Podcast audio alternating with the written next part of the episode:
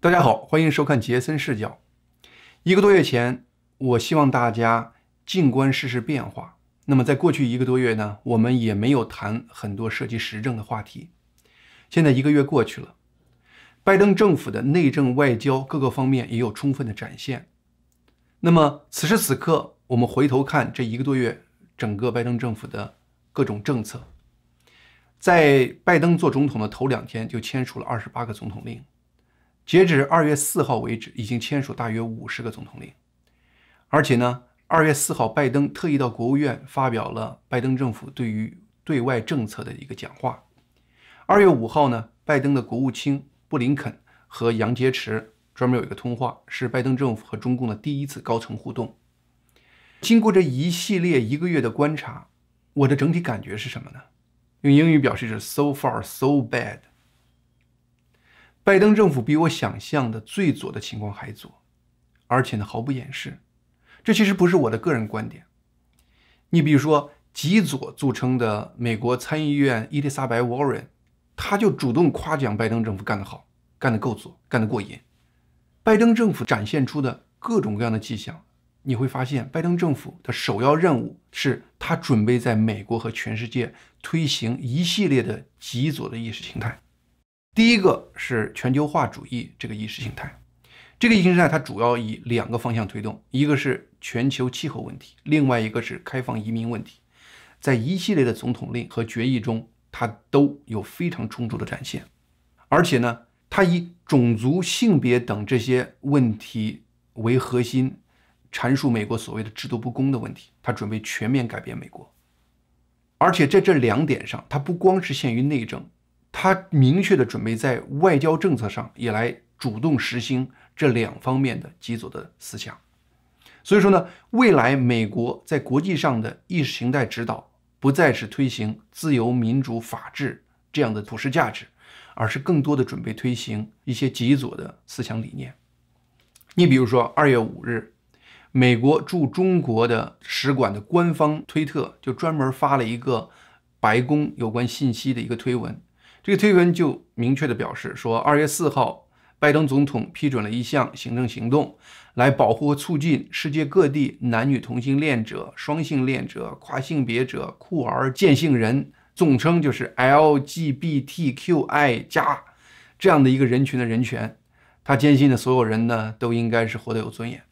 当然，这里头有很多词汇，我本人呢，就是没有与时俱进的去学习了解它到底啥意思。我本人也不是特别感兴趣这方面词汇到底是表示啥意思。当然了，我同意每个人都应该有尊严的活着，但是呢，你要是从另一个角度来看这个事情，世界上特别是中国人面临的问题，还主要是生存问题、集会自由、言论自由、选举权等等这些最基本的人权。在新疆人、香港人和一些大陆民众在瓢泼大雨中考虑屋顶这个大漏洞的问题的时候。有人如果在屋里反复唠叨说，好像屋里头有几本书掉到地上了没人捡，一直在唠叨这事儿。你说对于这样的人，我不能认为他是在帮忙，我只能认为他是在干扰注意力。当然了，大家都关心这一件美国政府对华政策的问题。从各方面迹象来看的话呢，我们认为在短期的策略上，拜登政府强调结盟对抗中国，表面这非常好听，结盟。好像是团结更大的力量，但是呢，我要是把背后的意思给他解读一下，直接说就是这样说的：我不想领着美国领头跟中共干，我希望站在人堆里一起看热闹。他其实就是这么个意思。因为你看看整个现在全球的这个局势，非常明显，他这个结盟的说法很可能会落空，可以说是直接就会落空。欧盟在二零二零年底，就是十二月的时候，特意跟中共签署了个投资协议。其实已经非常明确地表示，欧盟准备跟中共走在一起。而且呢，拜登二月四号在国务院有一个对外讲话，就在完成讲话的当天，法国总统就直接扇拜登的脸。法国总统马克龙在华盛顿智库大西洋学会周四播出的一个视频讨论会上讲话，就明确表示，欧盟不应该和美国结伙对付中共。而在大的对外政策上，拜登政府呢？是明确把中共定位成竞争对象，而不是川普政府的明确表示中共是美国最大的威胁。这已经是一个定调上的一个非常明确的降格。而且呢，拜登政府进一步提出了，在例如像全球气候这样的左派最关心的话题中，美国甚至可以跟中共合作。我们都知道了，中国目前是全球二氧化碳排放的第一大国，比欧美综合排放量还高。而且呢，欧美现在是不顾人死活的拼命的减排，而中国在巴黎协议的这个框架下，还可以高歌猛进的一直增加它的排放量，直到二零三零年。那而且更可怕的是，在“一带一路”这样子的大的方针指导下，中共已经据报道在全世界各地修建了三百多座燃煤的这种电厂，这些电厂根本不在中国建，但是是中共推动在全世界建的。同样是增加碳排放量，所以说呢，不管是中国本国的排放碳排放量，还是中国在全世界建的这种发电厂，这些其实都可以成为和拜登政府未来谈判的筹码。这样的做法其实就像是中共历史上对于一些异议人士抓了放，放了抓这样的手法，他其实呢用那样的方法作为筹码来跟美国政府谈判。未来中共在整个气球暖化方面。他跟美国谈判的筹码就会比历史上那些异议人士更多、更方便。而且呢，有关二月五号美国的新的国务卿布林肯和杨洁篪通话这个事情，事实上的双方是有不同的阐述的。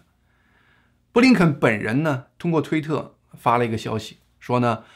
我和中共的杨洁篪通话中明确表示了，美国将捍卫我们的国家利益，支持我们的民主价值观，并。追究中共滥用国际体系的这种责任，好像是对中共很强硬。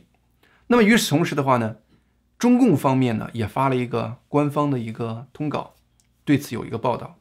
题目是杨洁篪应约同美国国务卿布林肯通话，啊，中间强调应约，这就是表示呢中共这边很牛，是美国这边约的这个会议。这个整个报道中特意提到了说，布林肯表示。美中关系对两国和世界都非常重要，美方愿同中方发展稳定、建设性的双边关系。而且呢，他说，布林肯重申，美方将继续奉行一个中国政策，遵守中美三个联合公报，这一政策立场没有变化。你把布林肯和中国这两个东西放到一块儿，你能看到一个故事的全貌。因为现在呢，好像双方都只报自己。就是能达到台面上那一部分东西，你只有把两边都放在一块儿，你才能看到一个全故事。所以说呢，我们现在看这个全故事之后的话呢，有一点是非常明确的：和蓬佩奥主导的川普政府相比，拜登政府对于台湾实质上在支持度上是大大在削减。我们知道了，中共在香港、新疆等地已经完成了它的全面进攻，那么在这样的地方上的话呢，它唯一的下面一个进攻目标就是台湾。拜登政府非常清楚这一点，所以是在香港、新疆这样的问题上，美国可以不停地唱民主高调，对于中共在地面上的政策几乎是毫无任何影响。但是在台湾问题上，美国这边的话呢是非常软的，因为他知道台湾是中共将要主攻的一个方向，在这个方向他跟中共对着来，很可能和中共有直接的冲突。所以说呢，台湾问题就是整个目前拜登政府最明显的放弱的地方。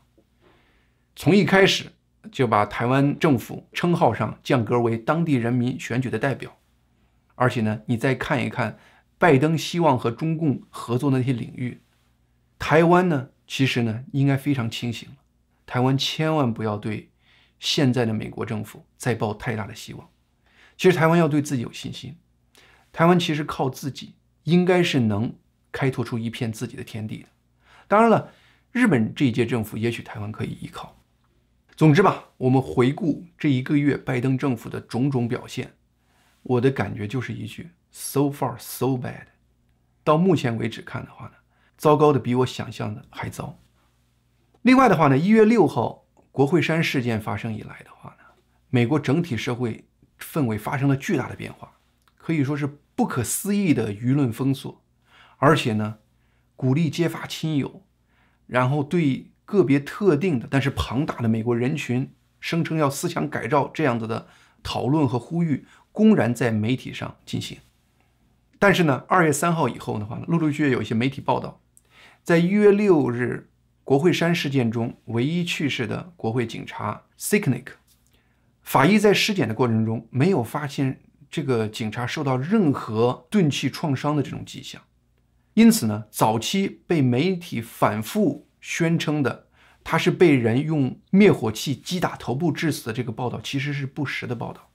法医甚至在他身上没有办法看见任何明显的受伤的迹象。一个月过后，他的死因目前还是没有确定。所以说呢，本来准备以谋杀立案的这样子一个立案过程，现在也不得不尴尬的处于一个停滞的状态，因为他死的原因到现在都不明白，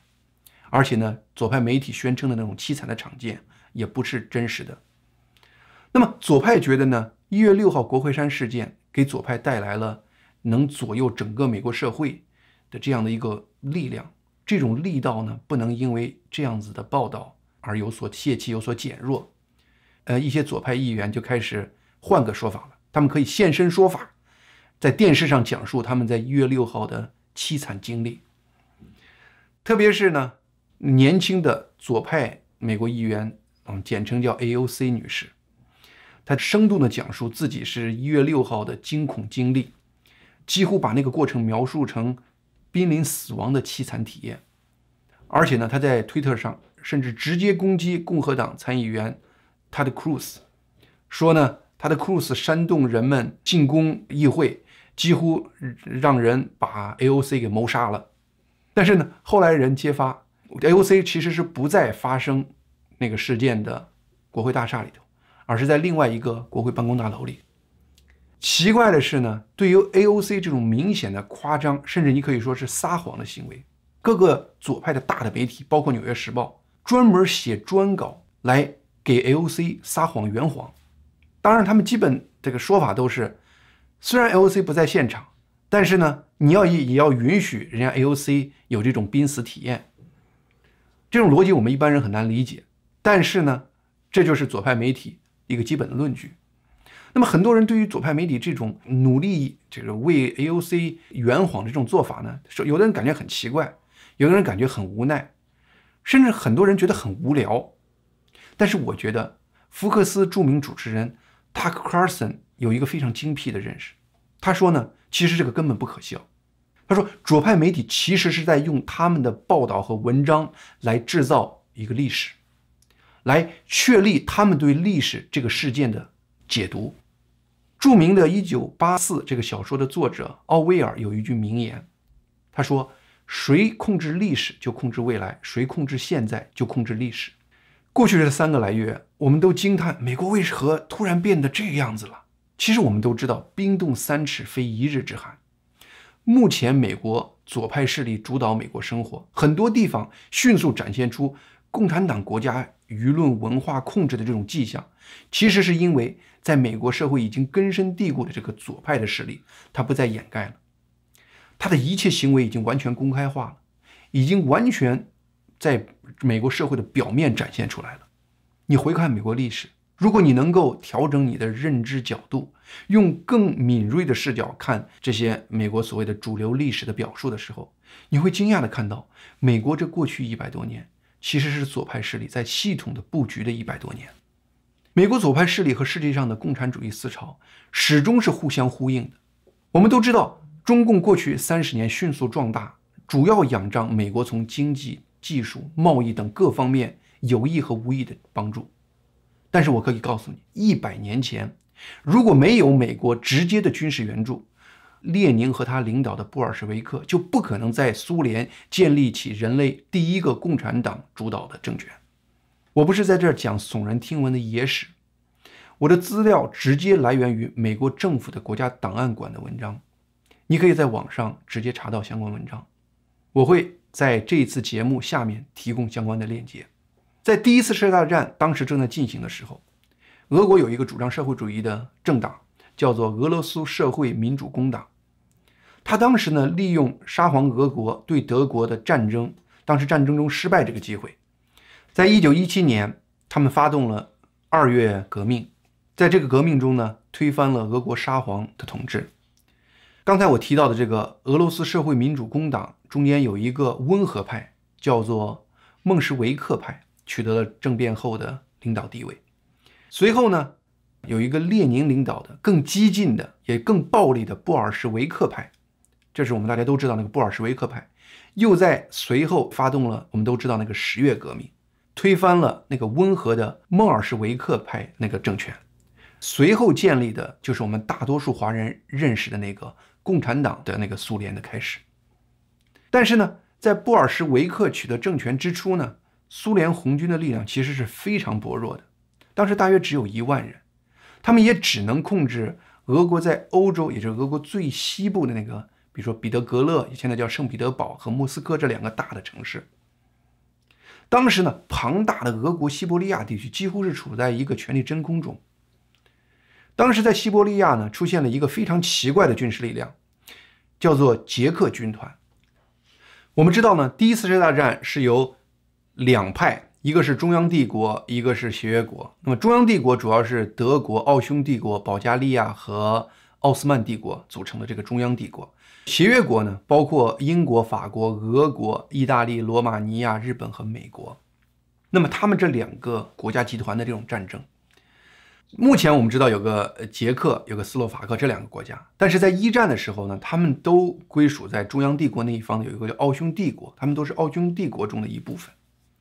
但是呢，奥匈帝国中的一些捷克族和斯洛伐克族的士兵呢，对于奥匈帝国并不认可，他们更希望从奥匈帝国中分别独立出来，建立自己的国家。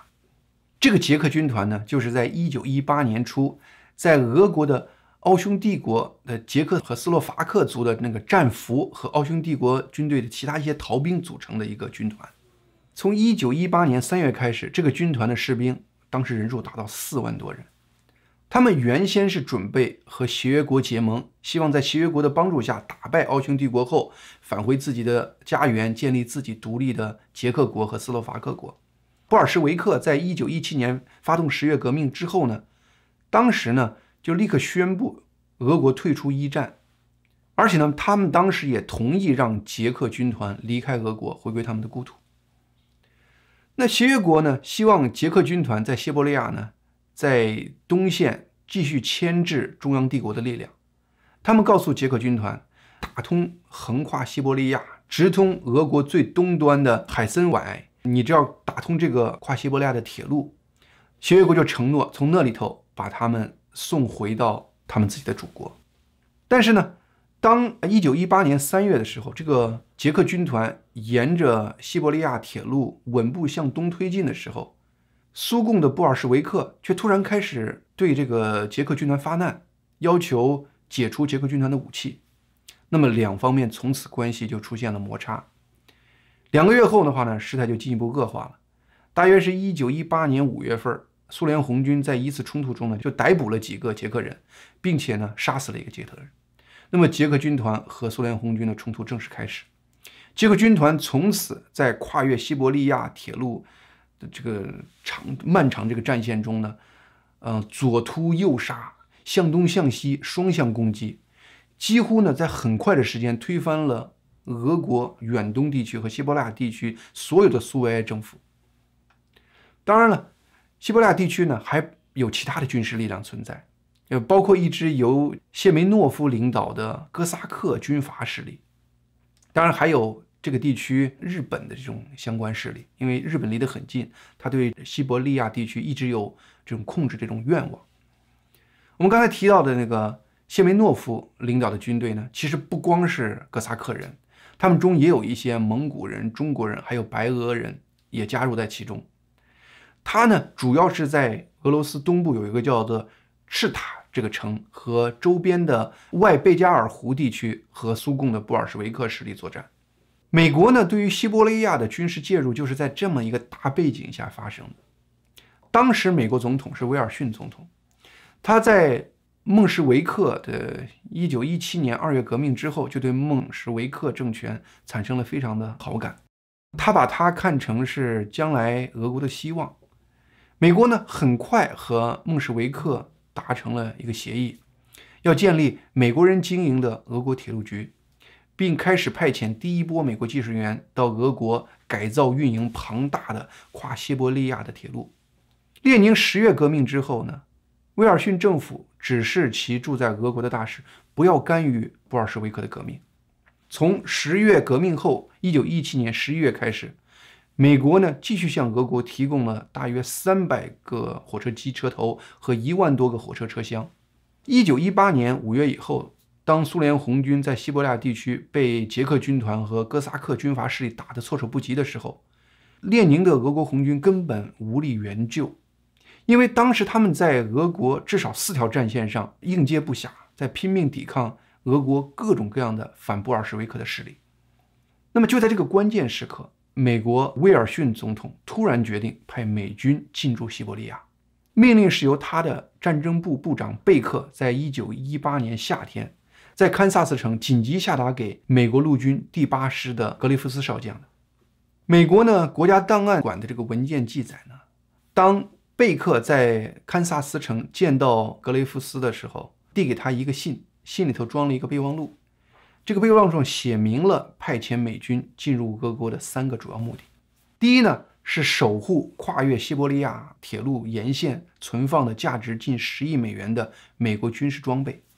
第二是帮助四万多的捷克军团从俄国安全撤离；第三是帮助俄国人组织他们的新政府。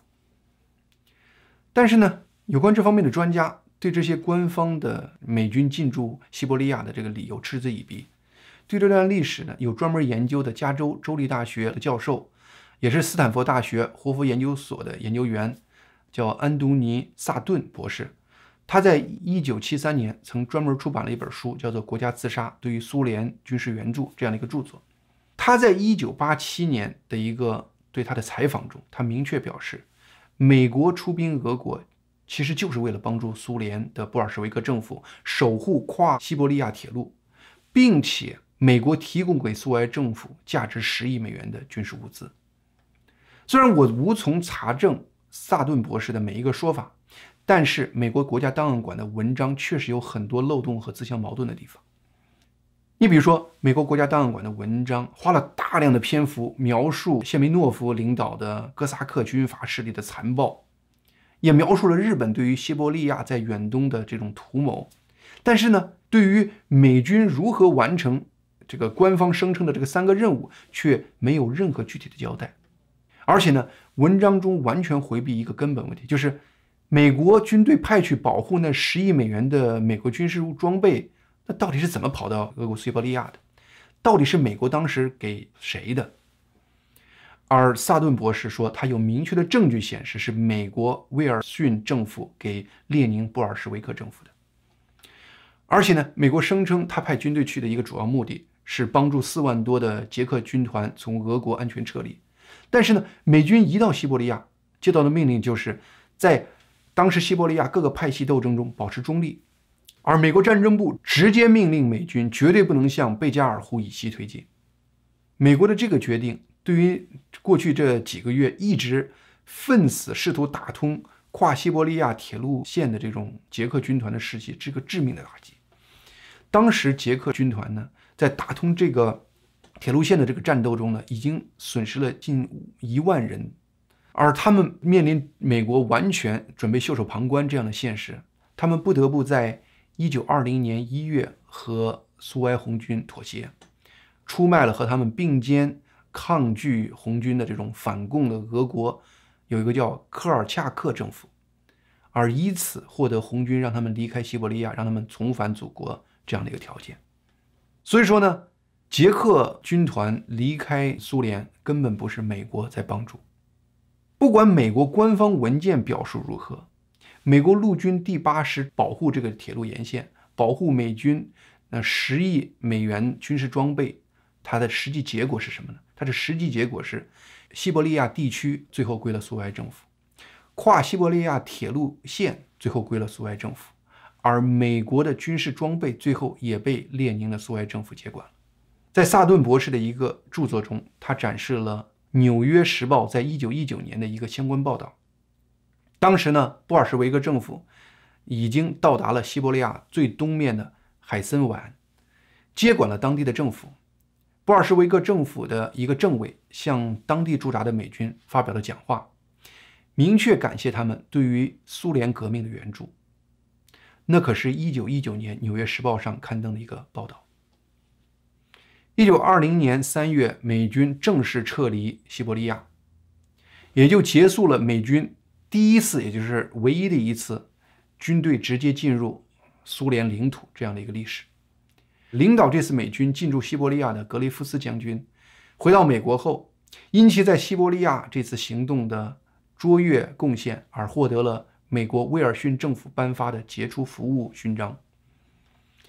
很多历史文献展现，威尔逊政府是非常左倾的，他和他政府中的官员和当时华尔街的精英对于苏联的支持的态度是非常明显的。过去一百来年美国的历史。它主要是左派在全面布局和进攻，而右派一直在尽力把这个势头往回拉。但是大的趋势一直是美国在好像挡不住的向左走。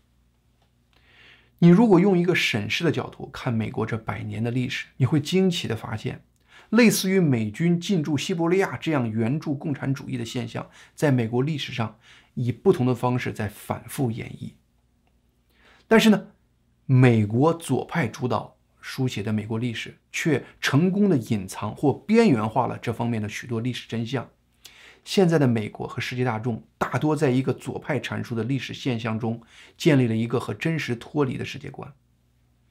今天美国发生的事情，正如 Tucker Carlson 所说的，是左派再次利用他们对当下话语权的控制，试图在记录一个他们希望你未来看到的历史。铭记今天发生的真实历史，拒绝他们强加给我们的未来，是我们这个时代每个人的责任。好，谢谢你收看杰森视角，希望你订阅这个频道。